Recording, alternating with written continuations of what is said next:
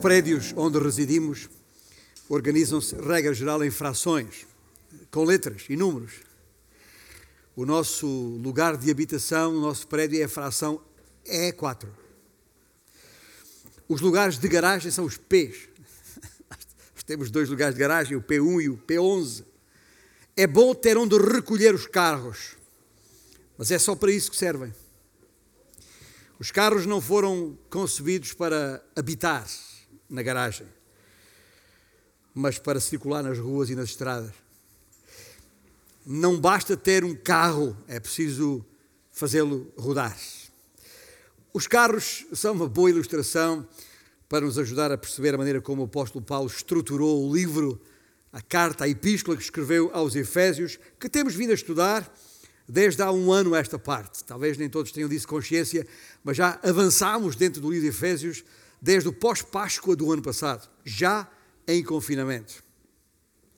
Os primeiros três capítulos uh, deste, desta epístola descrevem o carro, as características do seu motor, a sua potência, a sua utilidade, enfim. Os segundos três capítulos apresentam-nos o roteiro onde o carro é suposto circular. E já agora, como estou a fazer aqui uma analogia de nós como carros, nós indivíduos, e como indivíduos é preciso que saibamos, saibamos todos que uh, somos definidos pelas Escrituras como uh, carros de alta potência. Somos de alta potência, de alta cilindrada. Alta cilindrada. E, e, e uma vez que a segunda parte desta epístola, os tais capítulos 4, 5 e 6, uh, ah, nos dão justamente o, os tipos de terreno uh, em que esta, esta, esta viatura, este, este carro, deve circular. A ignição é acionada pelo, pelo Espírito no homem interior, estou a usar uma linguagem paulina nesta epístola, que deverá estar cheio do Espírito e não de outro combustível qualquer, uh, muito menos álcool, uh, para citar Efésios 5, 18. E, e à medida que o Espírito toma o controle do veículo, vamos nós engrenando as diferentes velocidades e começamos a nos movimentar neste roteiro que Deus colocou diante de nós, à nossa disposição. E neste livro, nesta epístola de Paulo aos Efésios, Paulo nos tem apresentado as grandes realidades do que significa estar em Cristo, o que significa ser crente, o que significa pertencer a Deus, o que significa ser habitado pelo Espírito, pelo Espírito de Deus, ter sido adotado na família de Deus, o que significa estar firme no Senhor de acordo com esta posição que temos em Cristo Jesus. Ou seja, onde estamos, a nossa identidade. Ah, está ali definido o nosso caráter à luz do caráter de Jesus Cristo. E nestes primeiros três capítulos, nesta grande secção do livro, a respeito da, da, da nossa posição em Cristo, da verdade posicional, chamemos-lhe assim, nós temos percebido melhor, espero eu, quem somos em Cristo Jesus. Que fomos abençoados com todas as bênçãos espirituais nas regiões celestes. Eu estou aqui a citar frases do próprio, do próprio livro, uh, que fomos adotados e, e, e, e, amados e predestinados, eleitos, chamados, eh, sei lá a palavra que podemos usar, e perdoados e iluminados com, com conhecimento, com discernimento e com amor, já agora com poder. Fomos resgatados do domínio de Satanás das trevas para a sua maravilhosa luz e integrados no reino de Cristo. Fomos feitos novas criaturas. Estou a citar o capítulo 2, versículo 10. Para as boas obras, as quais Deus de antemão preparou para que andássemos nelas. Como tal, fomos retirados de um, retirados de um certo e próprio estilo de vida que eventualmente teríamos neste mundo e nos apresentamos diante do Senhor num novo domínio, uma união com Deus, a tal unidade que Paulo fala, e com Cristo e com o Espírito. Os tais, as três pessoas da Trindade sobre as quais acabamos de cantar mesmo agora. E além de que uh, também o texto fala de uma unidade entre nós. Os demais discípulos de Cristo, chamados crentes em Cristo Jesus. Tudo mudou, mudaram as nossas atitudes, mudou a nossa forma de pensar, de sentir. Falamos e agimos diferentemente, ou pelo menos devíamos. É isso que o Senhor espera. Essa novidade de vida que é identificada naqueles primeiros três capítulos da Epístola aos Efésios são as marcas do crente, são as características do carro, digamos assim. E tudo isso conforme o tremendo propósito de Deus do mistério da igreja de fazer de nós um só corpo em Cristo Jesus, enchendo-nos com o poder da sua ressurreição. E continua a citar frases soltas, avulsas, avulso que se encontram nestes primeiros três capítulos. E então, quando chegamos ao capítulo 4, 5 e 6, deparamos-nos então com aquilo que podemos chamar uma discussão prática a respeito dessa nossa posição em Cristo Jesus. Ou seja, somos o que somos, agora a questão é como vamos viver em conformidade com aquilo que somos. Ali, nesses livros, nesses capítulos, aliás, o apóstolo nos apresenta uh, os padrões que devem nortear o nosso viver e aos quais nos devemos apegar. Essa outra maneira diferente do mundo, de andar neste mundo. Porque agora é suposto andarmos de maneira digna da vocação da nossa chamada, ou seja, andando em unidade e em amor, andando na luz e em sabedoria, um andar no Espírito. Tudo isso o apóstolo Paulo vai desenvolvendo ainda nos capítulos 4 e 5. Os nossos relacionamentos são diferentes, as nossas canções de vida passam a ser outras. Né? Um, como é que se chama? Playlist, né? As playlists passam, muda, as coisas mudam, a, a, a, a nossa forma de estar na vida mesmo familiarmente, muda no relacionamento com a esposa, no relacionamento com os filhos, o relacionamento conjugal e familiar muda, o nosso relacionamento profissional tem, terá de mudar também. Enfim, este tipo de, de, de considerações que o apóstolo Paulo vai fazendo ao longo do, desta sua epístola. E afinal, todas estas coisas assentam num padrão uh, único uh, e comum, num conjunto de princípios segundo os quais a vida de, dos chamados discípulos de Cristo deve funcionar aqui. É este o sumário que eu vos fiz agora, fiz um sumário, uma súmula, um resumo da epístola daquilo que já consideramos até este ponto. Ou seja, nós temos todos os recursos que precisamos. E aliás, temos todo o poder que precisamos em Cristo Jesus. Temos todos os princípios além de um padrão que é Cristo, temos e um poder de Cristo, do Espírito, do seu Santo Espírito, temos todos os, os princípios necessários para orientar a nossa vida aqui, a nossa caminhada aqui. E não nos podemos esquecer, e acho que é isso que, que, está na mente de Paulo, que é essa a preocupação de Paulo quando chega agora no capítulo 6, que vamos ler daqui a pouco, e ao versículo 10. A sua preocupação é óbvia. Gente, nós temos tudo isso, mas não vai ser fácil. Isto não é um mar de rosas. Será com certeza uma caminhada difícil. E é, é por isso, e talvez por isso, que o apóstolo Paulo escolheu este tema que vamos desenvolver nestes próximos, nestes próximos três domingos. Talvez por isso, essa sua preocupação, para que nenhum de nós sequer pense em facilitar. Porque a caminhada o terreno uh, que nos é dado uh, a pisar, ou seja, o tal roteiro, as tais estradas uh, onde este carro deve circular, não são terrenos fáceis e são muitos os obstáculos e por isso não podemos facilitar. Ou seja, só porque sabemos quem somos, só porque sabemos o que, o que temos a fazer, não significa que vivamos de acordo com quem somos, nem tão pouco que façamos de acordo com aquilo que sabemos que devíamos fazer. Exatamente por isso é que uh, é, é, é, não podemos baixar a guarda. Nem sempre as coisas saem como nós pensamos, como nós planeamos, como nós gostaríamos. É verdade que o poder está lá? É. É também verdade que estão lá os princípios? É, estão lá. Só que está lá também um terceiro elemento, além do poder, além dos princípios, que é o inimigo.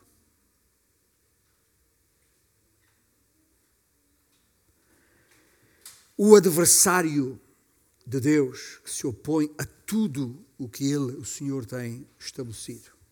O inimigo está ou estará ali em oposição sempre permanente a qualquer propósito que Deus tenha para a tua vida, para a minha vida. E essa é a razão porque uma das palavras que melhor define a vida cristã é a palavra combate. Combate. É de guerra espiritual que Paulo fala nesta passagem.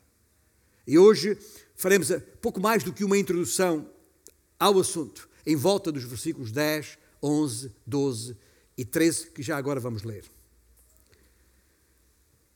Quanto ao mais, sede fortalecidos no Senhor e na força do seu poder. Revestivos de toda a armadura de Deus para poderes ficar firmes contra as ciladas do diabo.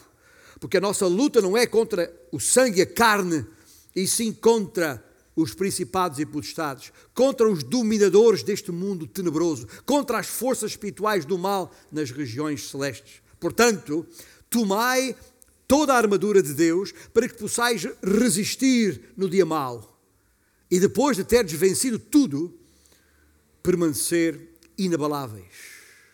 Esta é palavra que vamos a considerar, ou começar por considerar.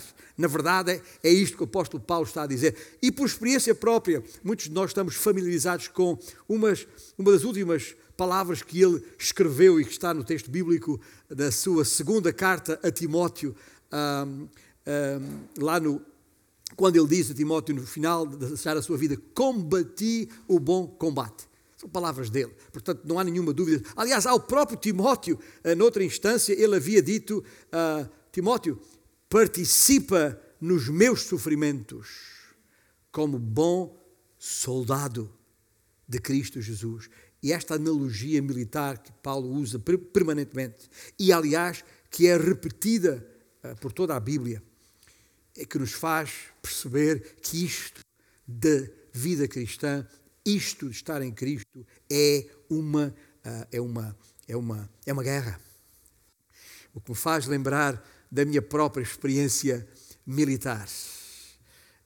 Que, tanto quanto me recordo, e qualquer pessoa que passou por lá e mesmo não tendo passado por uma questão de cultura geral, sabe que há duas fases. Há uma fase de mobilização e instrução, os chamados recrutas, e depois há uma segunda fase que é de preparação e prontidão. Quando o soldado eh, está pronto, chamado pronto, em exercício, exercício e treino contínuo. Razão porque há uma, uma, uma ordem, já agora fazendo paralelismo conosco em Cristo Jesus, estou-me a lembrar da própria ordem que o Senhor deixou, mesmo antes de se ausentar de ser assunto aos céus, quando ele disse: É-me dado todo o poder no céu e na terra, portanto, ide. Ide fazer o quê? Ide e discípulos de todas as nações.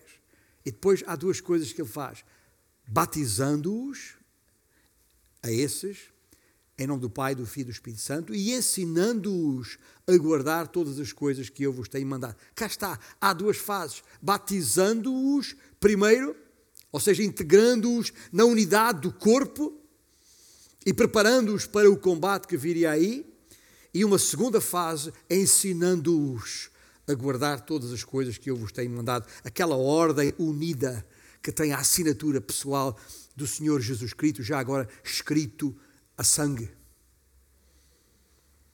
Quando os militares já estão prontos para, por sua vez, eles mesmos saírem ao encontro de outros para fazer outros e mais discípulos.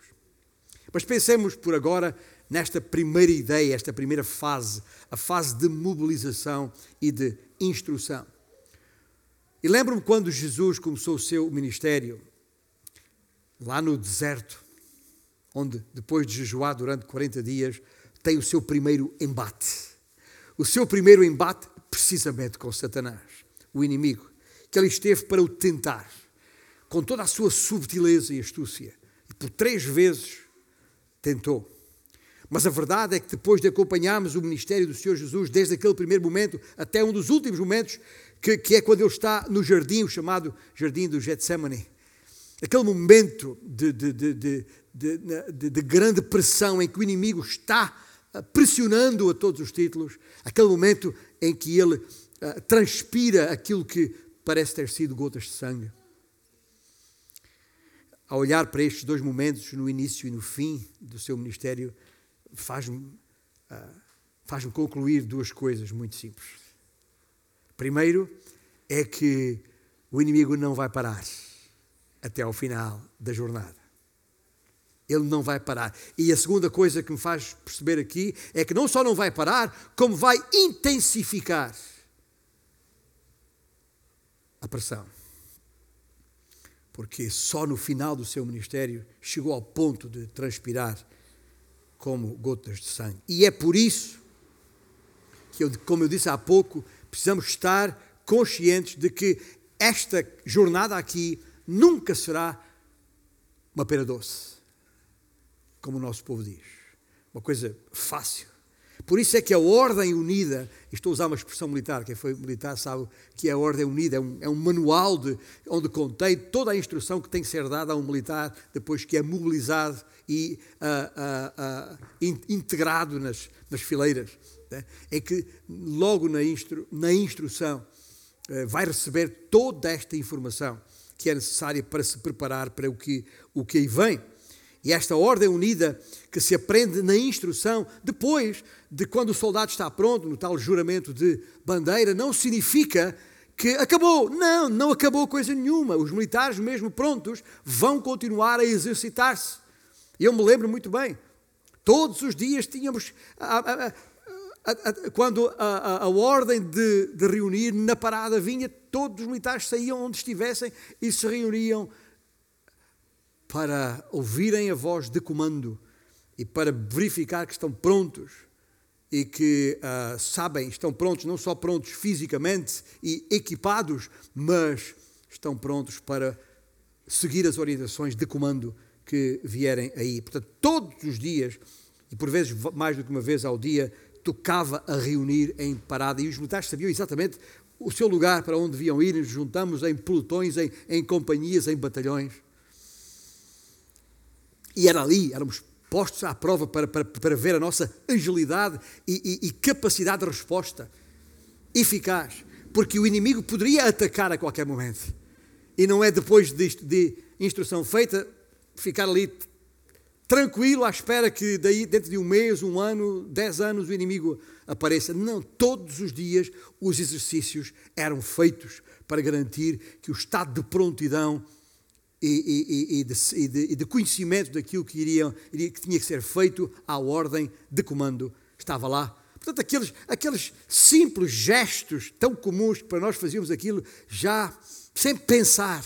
E parece que é uma coisa sem importância. Quando tocava a reunir e nos colocávamos em fileiras e esperávamos a voz de comando.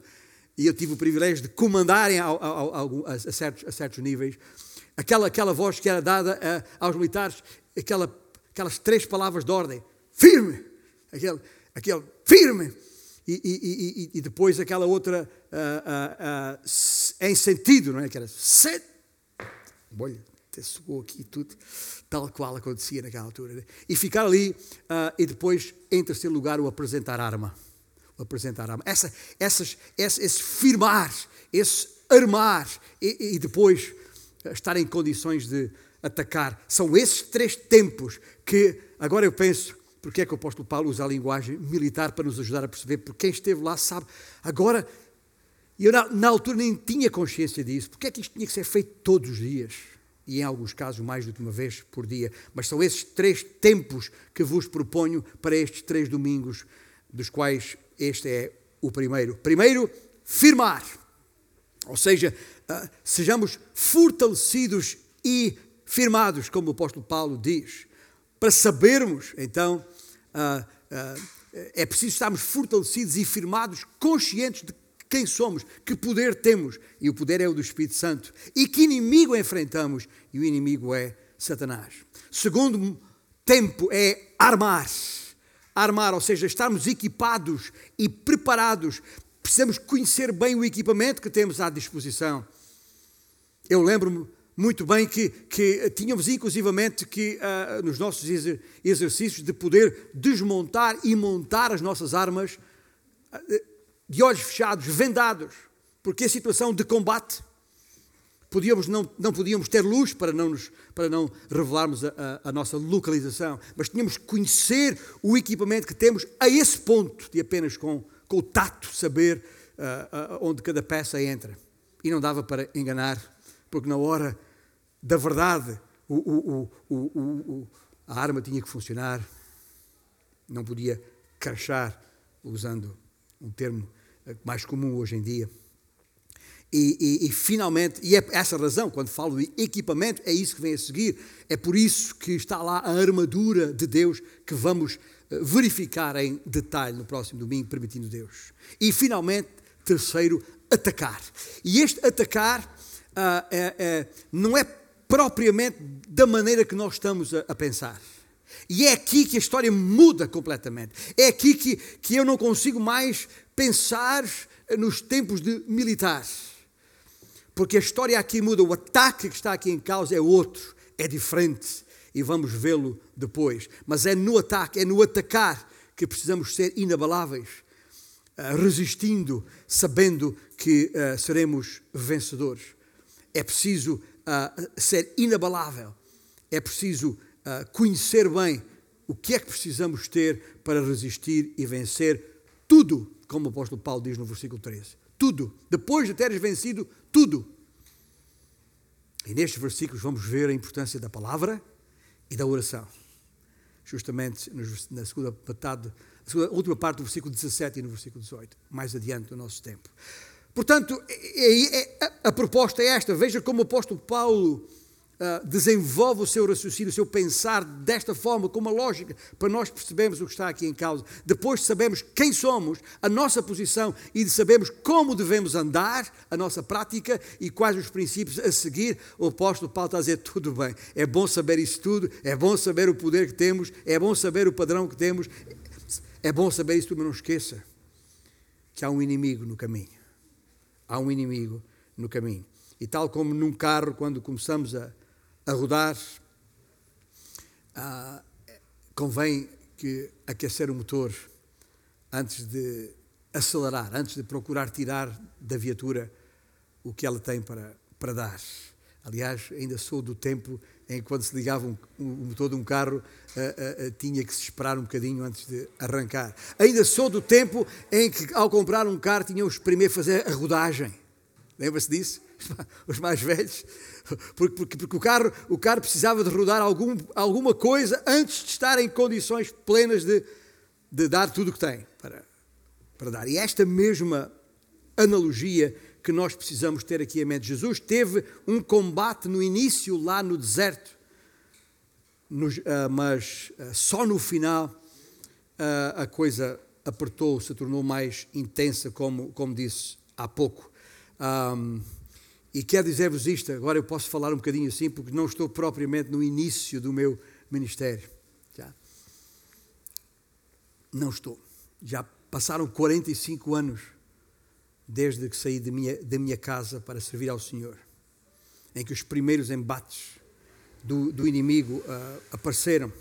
E, portanto, uh, uh, chegados aqui, posso testemunhar diante dos meus irmãos que o inimigo vai atacando cada vez mais e cada vez com mais intensidade.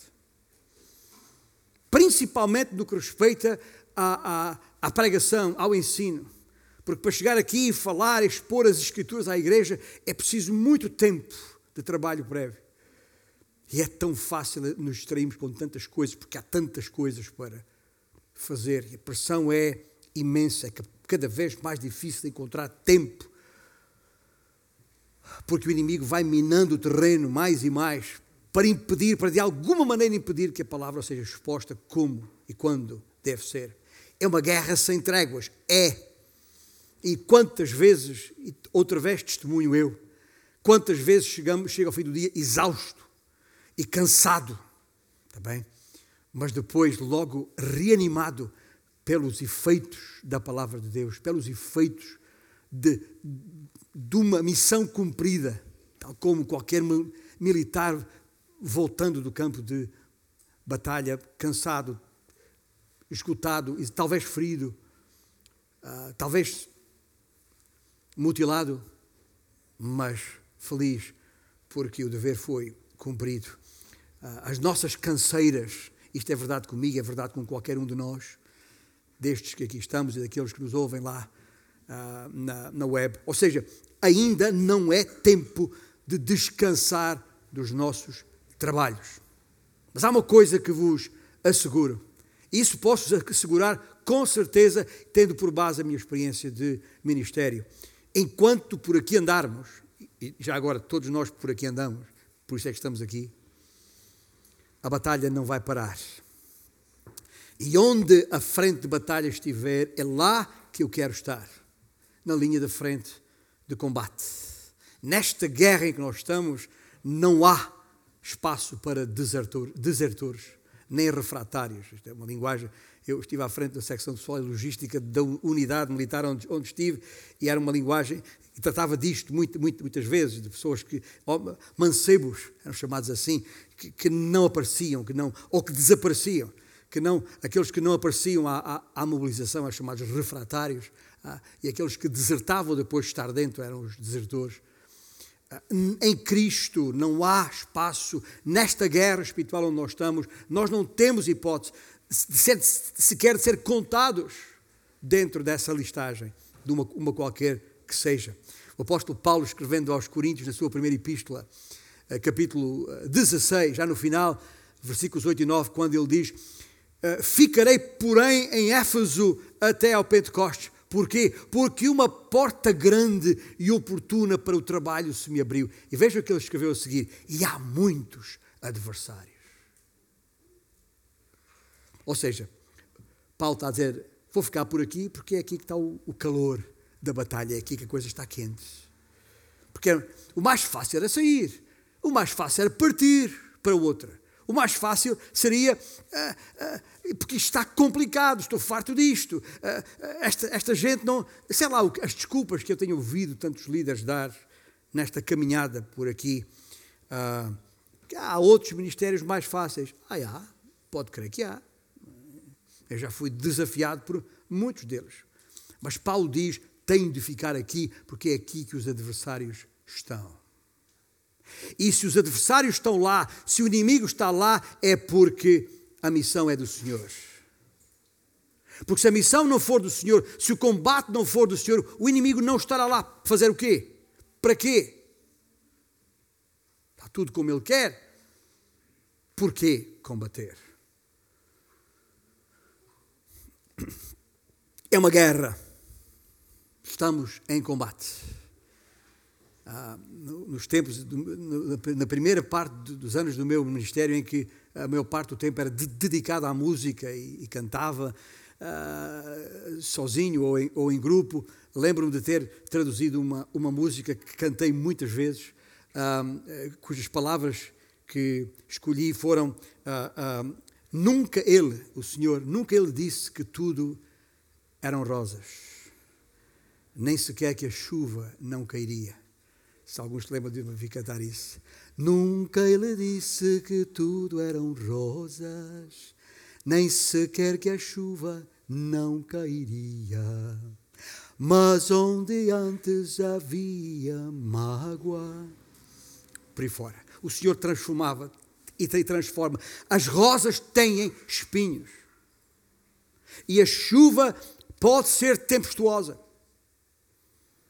muitas vezes batendo em nós com ventos contrários fortíssimos. Não dá tréguas, não para nunca. É como, outra vez, a linguagem militar, é como caminhar num terreno minado, onde sabemos que há atiradores furtivos em algum lugar à espera do, do momento certo para atirar.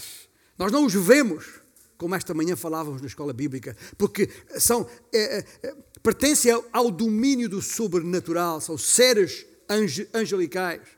Não os vemos, é difícil de perceber, mas é uma guerra que está lá onde o inimigo está determinado em destruir todo o propósito de Deus. Por isso é que o crente, cada um de nós, deve estar perfeitamente consciente dessa sua condição de militar. Somos filhos, somos servos e somos também soldados. Escrevendo aos Coríntios, na sua segunda epístola, o apóstolo Paulo, no versículo 10, no capítulo 10, em versículos 4 e 5, disse: Porque as armas da nossa milícia não são carnais, e sim poderosas em Deus para destruir fortalezas, anulando nós sofismas, ou seja, uh, falácias, falsos argumentos para induzir alguém em erro, mas não só para anular sofismas e toda a altivez que se levante contra o conhecimento de Deus e levando cativo todo o pensamento à obediência de Cristo. A guerra, meus irmãos, a guerra que lutamos não é simplesmente física, ou seja, em carne e osso, mas também não deixa de o ser, porque o adversário, que é uma entidade espiritual invisível, ele usa seres humanos ah, para perseguir a igreja do Senhor Jesus Cristo. A perseguição dos homens pode chegar até nós como chegou a Cristo.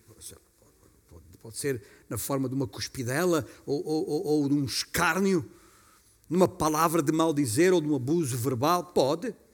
Ou então cavilhas nas mãos, ou uma lança no ventre, como ele sofreu. Homens podem fazer isso. Pode chegar a nós como chegou aos apóstolos nos primeiros tempos. Decapitados foram alguns, enforcados, crucificados até, cerrados ao meio. Estou a lembrar do, autor de Hebreus falando aí. E, e, são pessoas, são seres humanos que fazem isso ah, debaixo do controle e da orientação de uma entidade, de uma potestade invisível, inimiga, que é referida aqui neste, neste nosso texto. Mas, ah, e posso vos garantir isso, quanto mais fiéis nós formos às Escrituras, à verdade da sua exposição, maior será a oposição que se há de levantar à nossa volta, não só de fora da igreja, mas de muitas chamadas igrejas que, ah, nesta sociedade humanista, não vai gostar da pregação, da palavra, da verdade e vai levantar oposição. E há pessoas que até se levantam de forma uh, hedionda, ou pelo menos com ódio contra, contra nós. Porque há um domínio de seres espirituais que estão em campo, no campo de batalha contra o crente e que usam o mundo físico como meios para os seus fins. E deixe ser uma coisa. Um, ah, podemos pensar que algumas pessoas odeiam Cristo, mas é incomparável com o ódio que Satanás tem para com o Senhor Jesus Cristo. Mas, mas infelizmente, ele usa esses mesmos homens e mulheres como peões neste seu, uh, neste seu jogo, neste seu xadrez. O inimigo que enfrentamos é muito forte, é muito esperto, muito subtil, muito enganador. E, portanto, para que a nossa posição e prática não, não seja posta em causa, referindo-me à estrutura do próprio livro de Efésios, temos de dar ouvidos ao que Paulo tem para nos dizer nesta parte final do seu livro. Não nos deixemos enganar ao ponto de pensar que toda, tendo toda a informação, ah, é fácil, são, são favas contadas. Eu, eu pertenço a uma igreja, Antioquia, lá no Porto, que é, é uma igreja que fiel à palavra de Deus, e nós temos bom ensino, e temos toda a informação, e tal e coisa. Ai de nós, se pensarmos que por termos tudo à nossa disposição, que a coisa, a tarefa está facilitada, porque é exatamente aí que o inimigo nos apanha. Lembre-se, cada passo que demos em frente, no sentido de corresponder à ordem de comando do nosso mestre, o inimigo já está lá. Você sai daquela soleira ali da porta, um passo fora, e já estamos. Por isso é que estes versículos 10, 11, 12 e 13 devem ser considerados de uma maneira muito objetiva neste sentido, enquanto, uh, porque, fomos, porque fomos chamados fomos mobilizados e, e, temos recebido a instrução adequada. Mas uma vez mobilizados e uma vez instruídos, agora somos soldados prontos. E esta é a segunda fase, é a segunda parte principal do nosso, uh, uh, da nossa consideração aqui, ou seja, a, fase de preparação e de prontidão.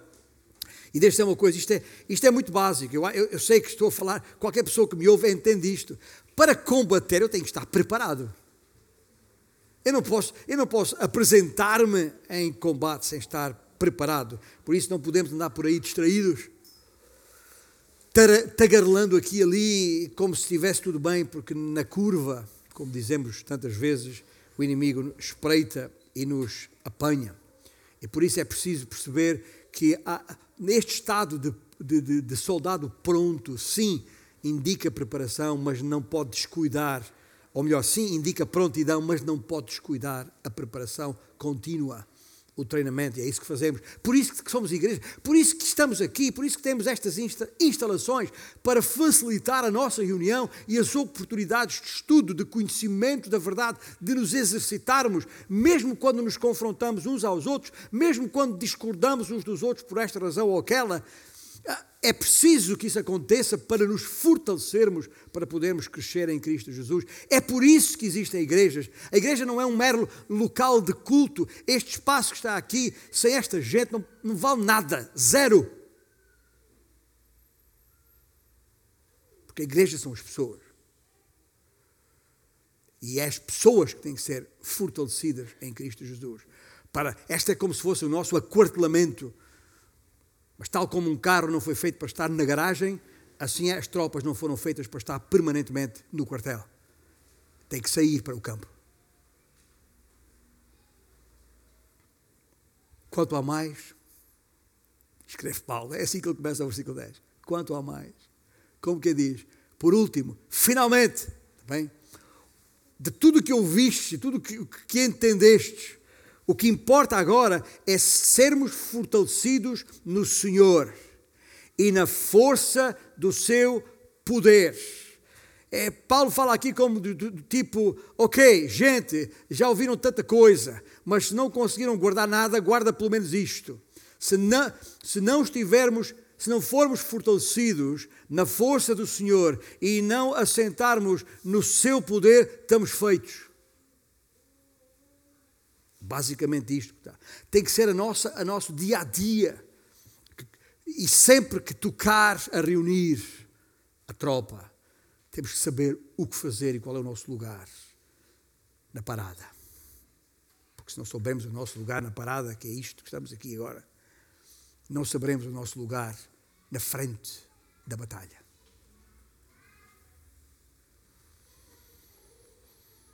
E já agora,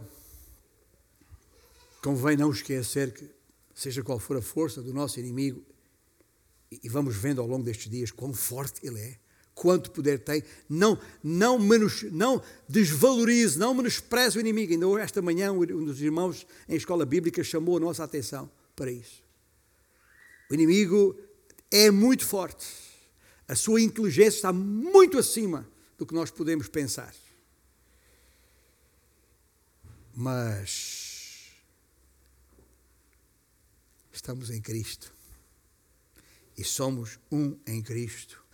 O, o, o, a sua vida é a nossa vida. O seu poder é o nosso poder. A sua verdade é a nossa verdade. E é onde, e é onde a sua força se torna a nossa força. Logo, em Cristo, é em Cristo que somos fortes. E por maior que seja a força do inimigo, basta uma pequena força da parte do Senhor para não haver qualquer dificuldade. Pequena força. Conhece aquela, aqueles dois capítulos do livro de Apocalipse, 2 e 3, onde, onde são escritas sete cartas às, às igrejas? São sete igrejas, apenas duas delas não recebem da parte do Senhor condenação. Uma é Filadélfia. E a igreja de Filadélfia naquele capítulo 3, versículo 8, o Senhor diz o quê? Conheço as tuas obras.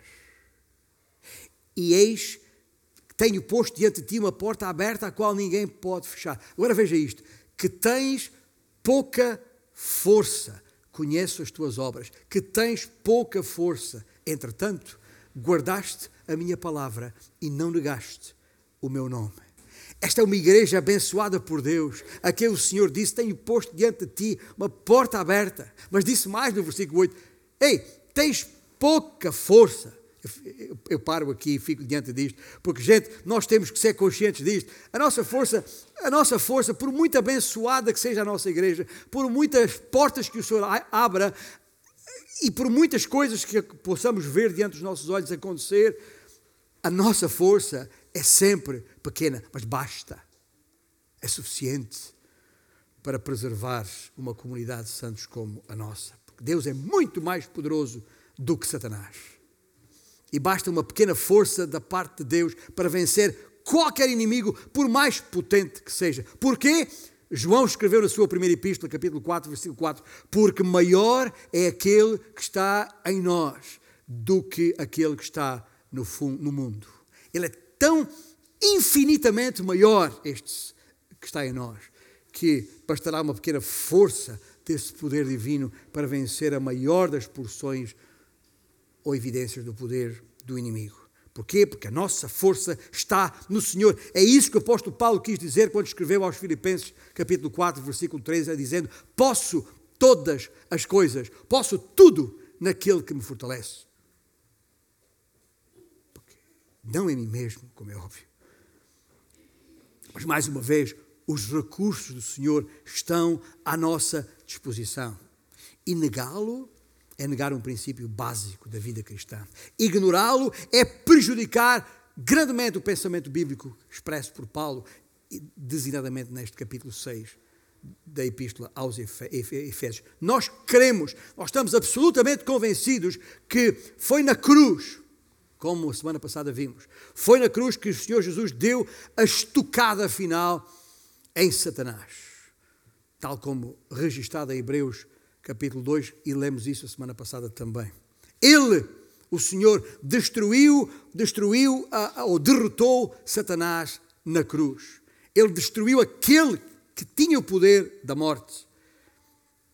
Mas yeah, a morte, o último inimigo, como falámos a semana passada, foi vencida. E nós temos esse poder. Por isso, ouçamos com atenção antes de sairmos hoje. Se Cristo derrotou Satanás na cruz e eu estou em Cristo, então eu também derrotei Satanás naquela cruz. E é isso que João quer dizer: maior é que ele está em mim do que ele está no mundo. E se Satanás foi, ficou sujeito a Cristo, também está sujeito a nós. Nós não devemos sujeição, submissão nenhuma ao inimigo, por isso não temos que o temer em circunstância alguma. Ou então, ainda não estamos em Cristo. Ou então ainda não entendemos porque aquilo foi à cruz. Ainda não percebemos a razão da morte de cruz, da morte de Cristo, da cruz que morreu para que nós tivéssemos vida. Porque era eu, eras tu, que devíamos ter sido crucificados naquela cruz, por causa do nosso pecado, merecíamos a morte. Mas Cristo nos substituiu, tomou o nosso lugar, para que morrendo Ele nós pudéssemos ter vida. E isso está à disposição de qualquer um que creia que reconheça que este Jesus Salvador é o Senhor e o confesse como tal. E será salvo de acordo com a palavra de Deus. Mas é o Espírito de Deus que faz isso na tua vida. Não sou eu, não é o pregador, não é ninguém. Se o Espírito de Deus te não convencer dessa verdade insufismável. Mas é só assim e por causa disso que nós podemos ter essa tranquilidade, esta segurança de estar em Cristo Jesus. Porque quando pensamos que Cristo que, que o derrotou o inimigo e que ele está sujeito, é, é a linguagem de, Paulo aqui aos Efésios, lá no capítulo 1, quando ele diz, no versículo 22, uh, não, precisa, não precisamos abrir lá, mas em que, em que uh, uh, o, tudo foi posto sob escabelo, ou seja, aos pés, debaixo dos pés de Cristo Jesus. E como tal, também dos nossos pés, porque nós somos o corpo de Cristo. Diabo, a palavra diabo, diabolos, significa acusador. Ok? Acusador. Mas como retoricamente Paulo questiona no, em Romanos capítulo 8, versículo 33, quem? Quem intentará acusação contra os eleitos de Deus? Quem? E responde, retoricamente, é Deus quem o justifica. Por isso, meus irmãos, esqueçam lá isso. A questão é esta: sim, estamos numa guerra, mas não é uma guerra perdida e não há razão, não há razão para ter medo. Nós temos todos os recursos de Deus à nossa disposição. Por isso é que Paulo a, a, recomendou a, a Timóteo: fortifica-te na graça que está em Cristo Jesus. Porquê? Diz no capítulo 1, versículo 7 da sua segunda epístola: Porque Deus não nos tem dado espírito de cobardia, mas de poder, de amor e de moderação. Ou seja, não há nada que justifique um cristão de sentir medo de perder em qualquer momento do combate com o inimigo. Ora, também aqui aos Efésios, capítulo 3, lembra-se aquele versículo 20. Aquele, ora, aquele que é poderoso para fazer infinitamente mais do que tudo quanto pedimos ou pensamos, conforme o seu poder que opera onde? Em nós. temos todos os recursos necessários para a vitória. Somos mais do que vencedores. Sabemos que no final da guerra a vitória é nossa porque Cristo mesmo a garantiu para nós. Por isso não faz qualquer sentido perder batalhas pelo caminho e nós vamos travando batalhas pelo caminho. E é absurdo como, como vamos perdendo batalhas pelo caminho quando a vitória final está mais do que garantida. Ou talvez porque são momentos em que procuramos fazer e levar a vida, a caminhada, a rodada, no nosso próprio poder, na nossa própria força. E aí é natural que nos barremos, se, formos carros. É natural que, sa que saiamos farrapados e mutilados, se formos soldados. Mas não perdemos. Não perdemos. Não podemos deixar de, de, de discernir esta força. Fortalecei-vos nem a fonte desse poder, de maneira nenhuma. Que tipo de poder é este? Gente, é um poder grande, é um poder supremo. O, o apóstolo Paulo escreveu isso no capítulo 1 de, aos, aos Efésios. Uh, veja, leiam, leiam comigo.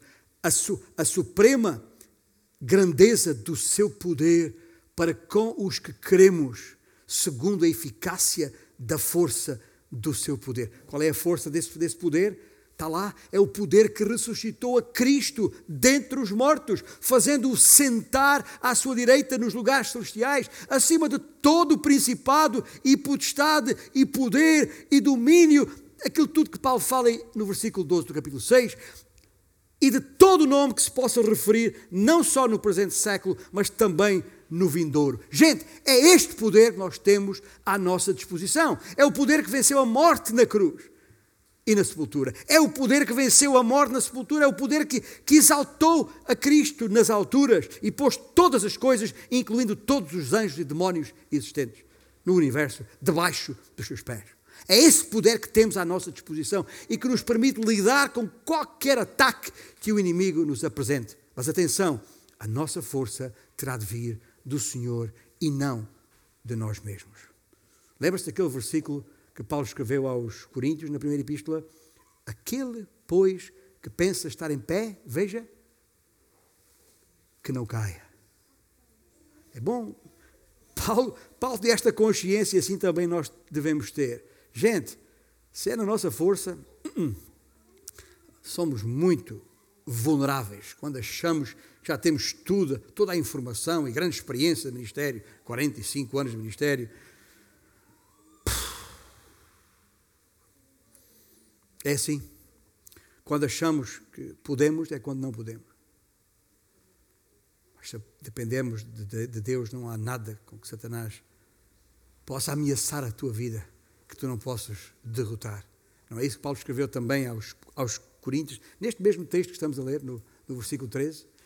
Não sobreveio tentação sobre vós que, fosse, que não fosse humana. Mas Deus é fiel e não permitirá que sejais tentados além das vossas forças. Pelo contrário, juntamente com a tentação, vos proverá livramento, de sorte que a possais suportar. Até mais claro do, do que isto? Como podemos perceber, tudo depende do Senhor Deus. Ou seja, para o crente, a derrota é uma não questão. Mesmo nas nossas fraquezas, tá bem? a derrota não é uma fatalidade. Ah, eu sou fraco e por isso caí, não há hipótese, sou pecador. Né? Aquela, aquela, aquela síndrome da, da Gabriela, né? nasci assim, sou mesmo assim. Absurdo isso. Não! Em Cristo Jesus não podemos pensar dessa forma, porque mesmo nos momentos mais fracos, como Paulo escreveu também aos Coríntios, na segunda epístola, capítulo 12, a minha graça te basta, diz o Senhor, porque o poder se aperfeiçoa na fraqueza. Nenhuma sentinela, ouça bem, deixa-me acabar com esta, esta ideia forte aqui, voltando tal como iniciei com a vida militar Naquela fase de instru instrução em que a gente tem que aprender tudo, também aprendi o que é ser uma sentinela, estar numa gurita uma noite inteira. Bem? E deixe dizer-vos isto: nenhuma sentinela, nenhuma sentinela, ao avistar a aproximação do inimigo, pensa assim: ah, pode vir, estou aqui e vou enfrentar o inimigo sozinho. Seria uma loucura. Nem sequer era esse o papel da sentinela. Quando ela avista o inimigo, o que tem que fazer é reportar ao comando, a quem está em comando. E é isso que nós temos que fazer, gente. Quando o inimigo se aparecer diante dos nossos olhos, não pense que é, sou é capaz. Não, não, não. Reporta para o comando Jesus Cristo e deixa ele tratar da questão. E quanto mais rápido nós aprendermos isso, mais fácil será. Quando o rei uh, Josafá é um texto que pode ler com, com, em, no segundo livro de Crônicas, lá no Velho Testamento, capítulo 20, quando o rei Josafá se preparava para enfrentar os, os, os inimigos, os Moabitas e os Amonitas. Ele orou ao Senhor, pedindo ao Senhor auxílio, porque percebia que não tinha condições. E então, diz o versículo 15, eh, então veio o Espírito do Senhor no meio da congregação e disse: não vos assusteis, pois a peleja não é vossa, mas de Deus. Estão a ver? Percebem? E é por isso que o apóstolo Paulo tem este versículo com o qual quero deixá-lo aqui na vossa mente. O versículo, uh, o versículo 13. Portanto, tomai já depois de ter repetido a ideia, uma ideia que ele já tem no versículo 11, revestivos toda a armadura, no versículo 13 ele diz: Portanto, tomai a armadura de Deus para que possais resistir no dia mau. E depois de haverdes, de teres vencido tudo, permanecer inabaláveis. Este versículo estabelece a ponte para o nosso tempo, nosso momento seguinte. O tempo para armar. Está entre este versículo 13 e o versículo 16 no próximo domingo. Vamos preparar-nos para enfrentarmos o maligno e os seus dardos flamejantes, que ele não para de atirar sobre nós. Vamos ficar de pé e vamos declarar diante do Senhor que nos consideramos seguros. Está bem? Podemos não estar seguros da, da pandemia ou de qualquer outra coisa, mas do inimigo que estamos a falar, estamos com certeza seguros, porque a nossa segurança está em Cristo Jesus.